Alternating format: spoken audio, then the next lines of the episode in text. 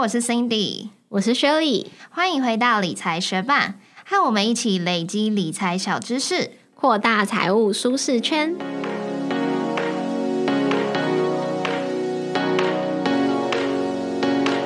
在节目开始之前，我们想先感谢一位学伴透过我们的赞助连接赞助我们，他的名字是 Ariston。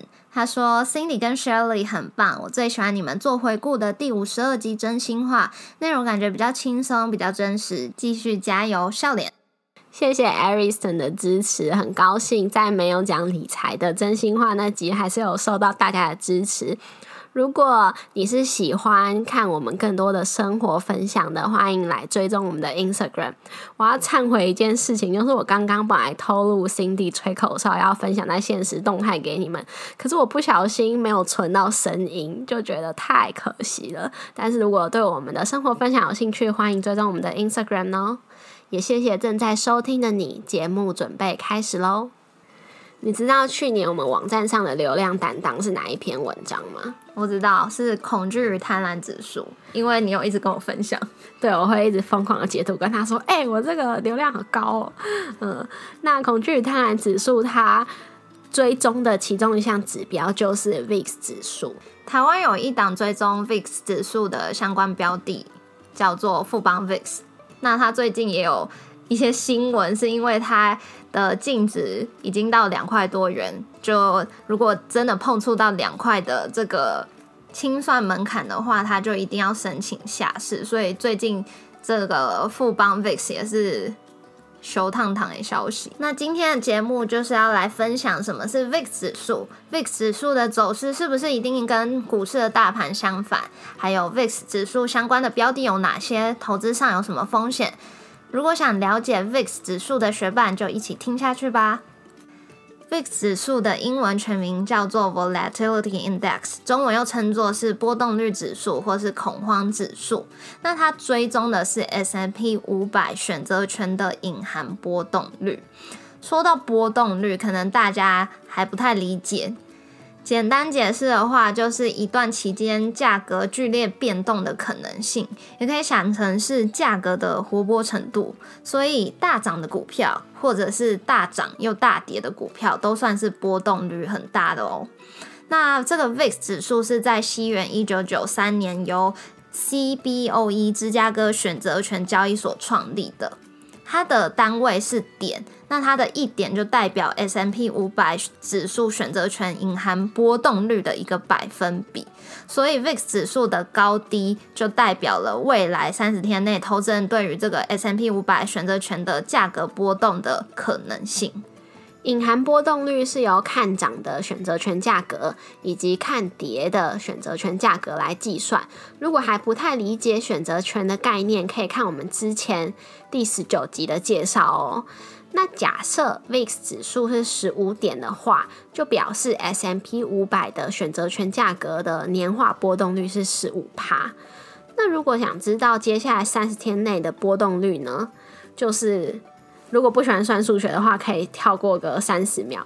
那如果你能够接受的话，它的公式就是 VIX 指数乘以零点零一除以十二开根号，也就是把 VIX 指数乘以零点零一就还原成那个百分点嘛，然后再除以十二个月的开根号。那刚刚假设 VIX 指数是十五点，又是 S M P 五百选择权的年化波动率是十五趴的话，那它去计算未来三十天内的价格波动率就是。十五趴除以十二开根号，算出来就是四点三三。不过透过这个公式算出来的只是一个几率而已。按照常态分布的话，它就会有六十八趴的几率在未来三十天内选择权波动率会是四点三三趴。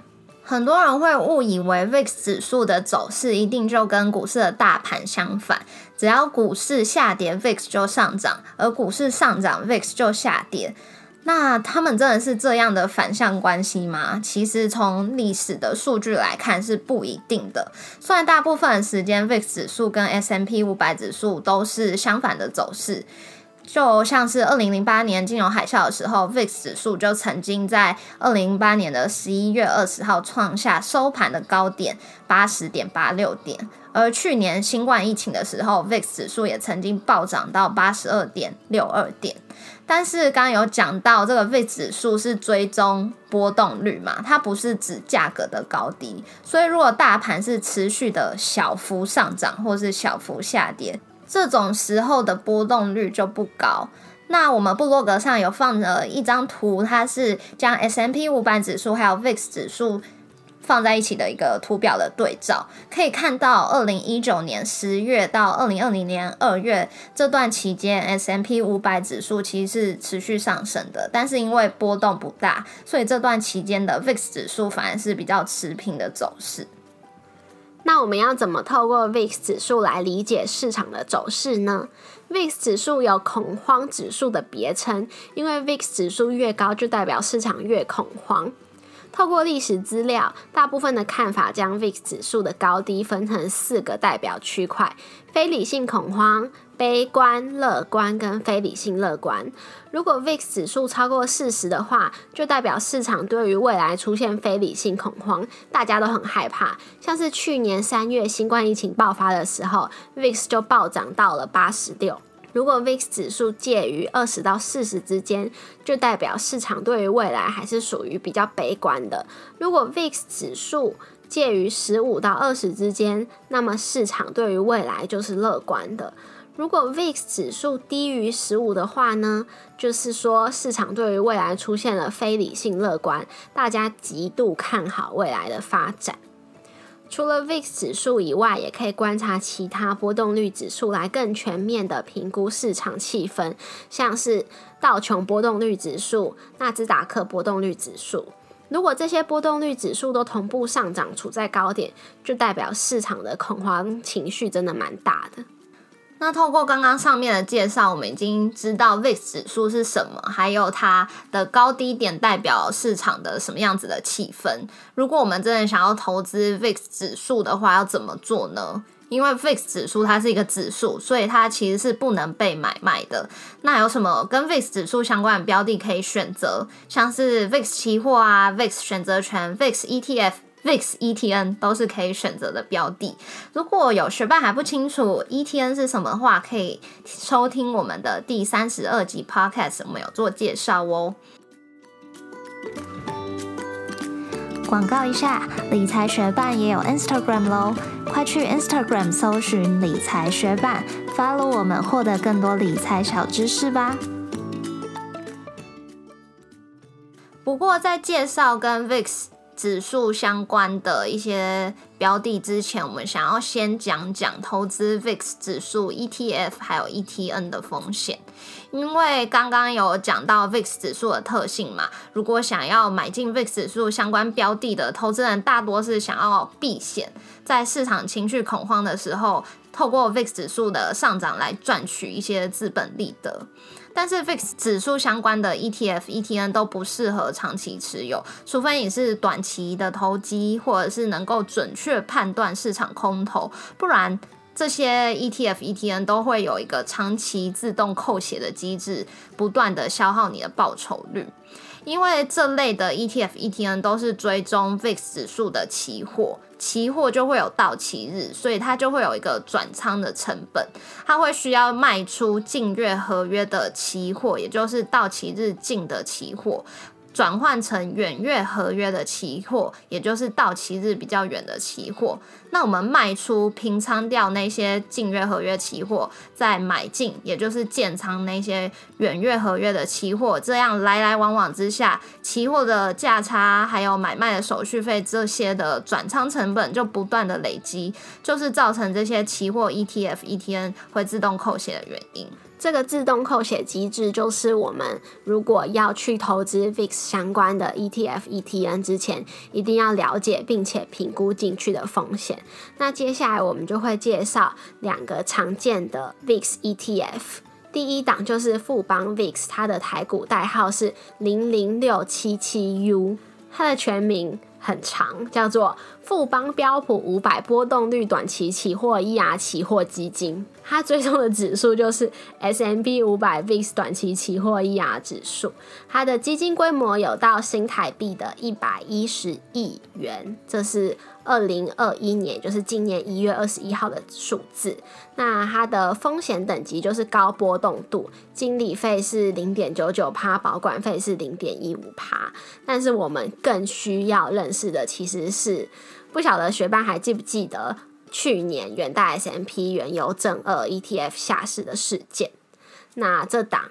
富邦 VIX 恐怕也要面临相同的命运了。富邦 VIX 它的近三十个营业日的平均单位净值已经到了二点九七元，只要碰到两元的清算门槛，就一定要按照规定申请下市。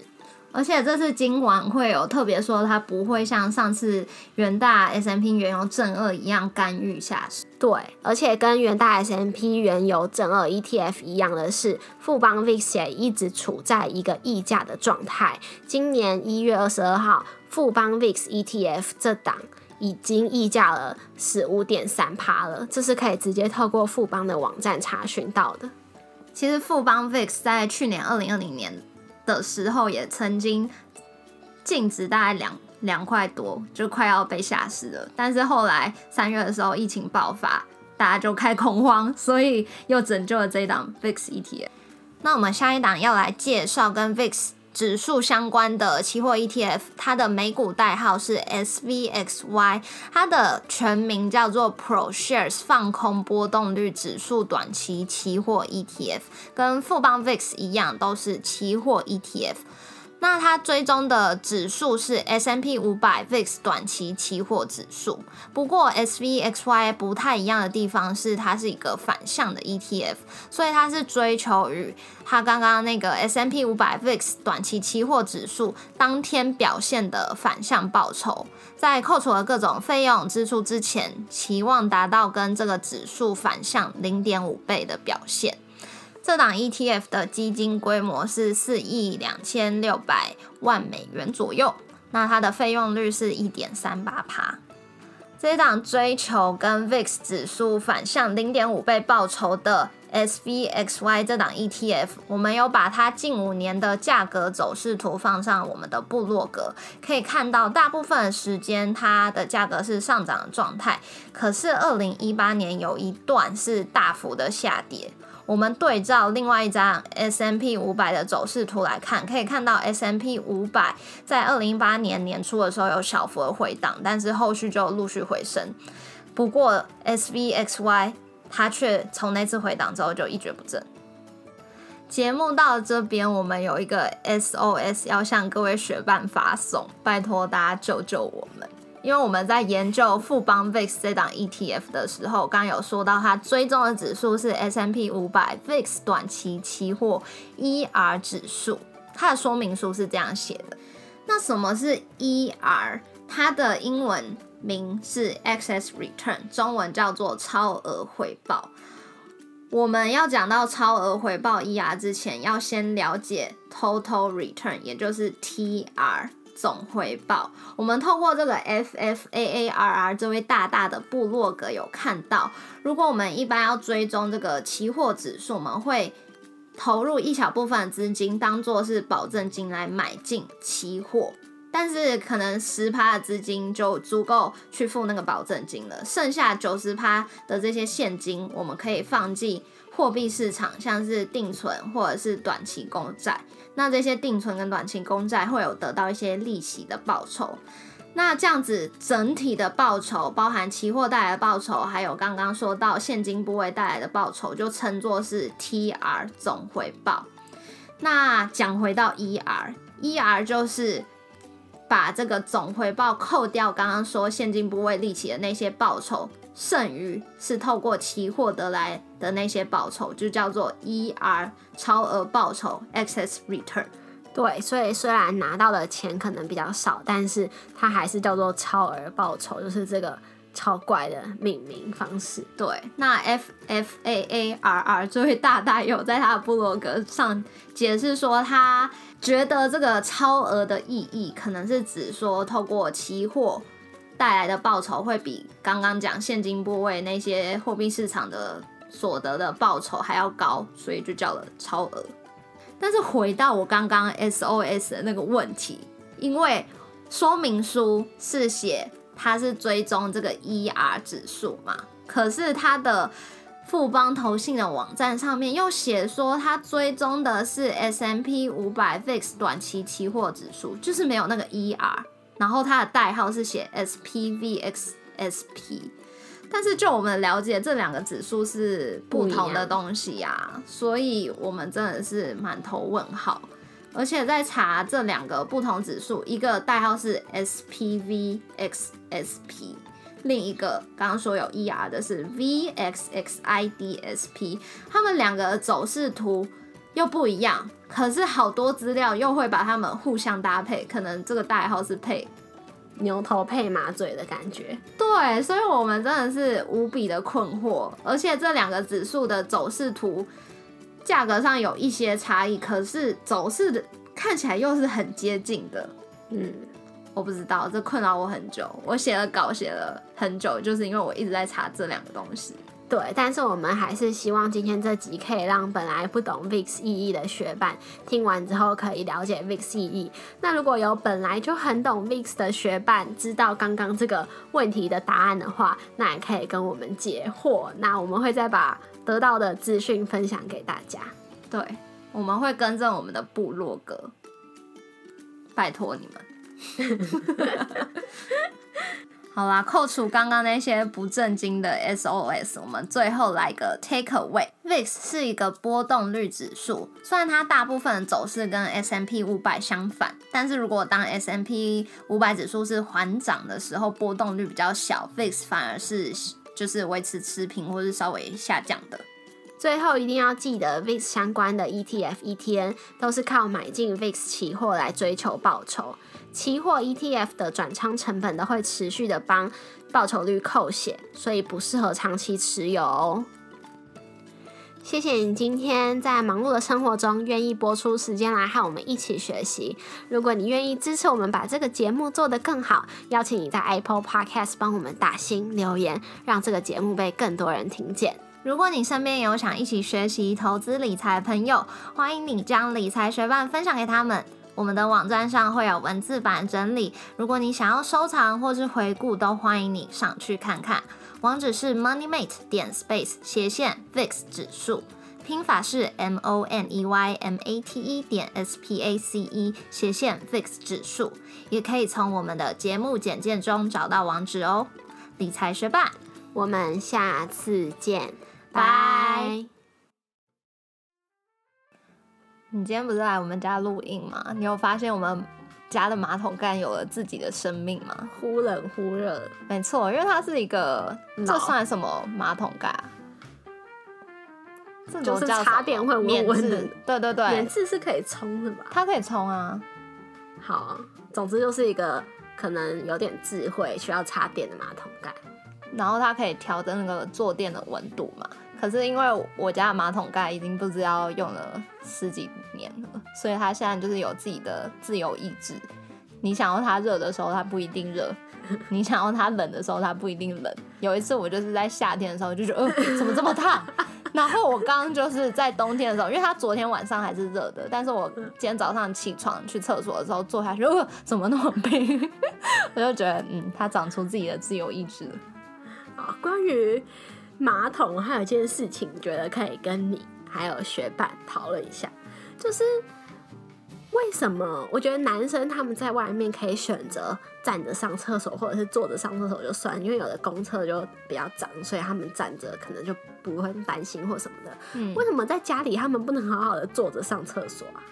这样不是又不需要瞄准，然后又会很干净，又不会造成别人的困扰吗？但是有人会抵抗这件事情吗？有吧？反正至少我家的那些男生是没有在配合我们啊，我就觉得景没送呢。但我知道德国他们是有这个文化的，男生在家会坐得上，也不是在家，就是他们是可以，就是有这个文化是男生可以坐着上厕所的。反正我觉得如果有哪个学霸你们是觉得说哦坚持一定要站着上，我其实也很想了解原因。那如果展现雄风，我不知道是什么，还是因为你们家有其他男生，然后其他男生都把厕所用的很脏，所以你就以无所谓公厕的心情在 在家上厕所。哦，因为我家就是只有我爸，其他都是女生，所以我们好像比较少讨论这个议题。反正我自己在家有点受困扰。嗯，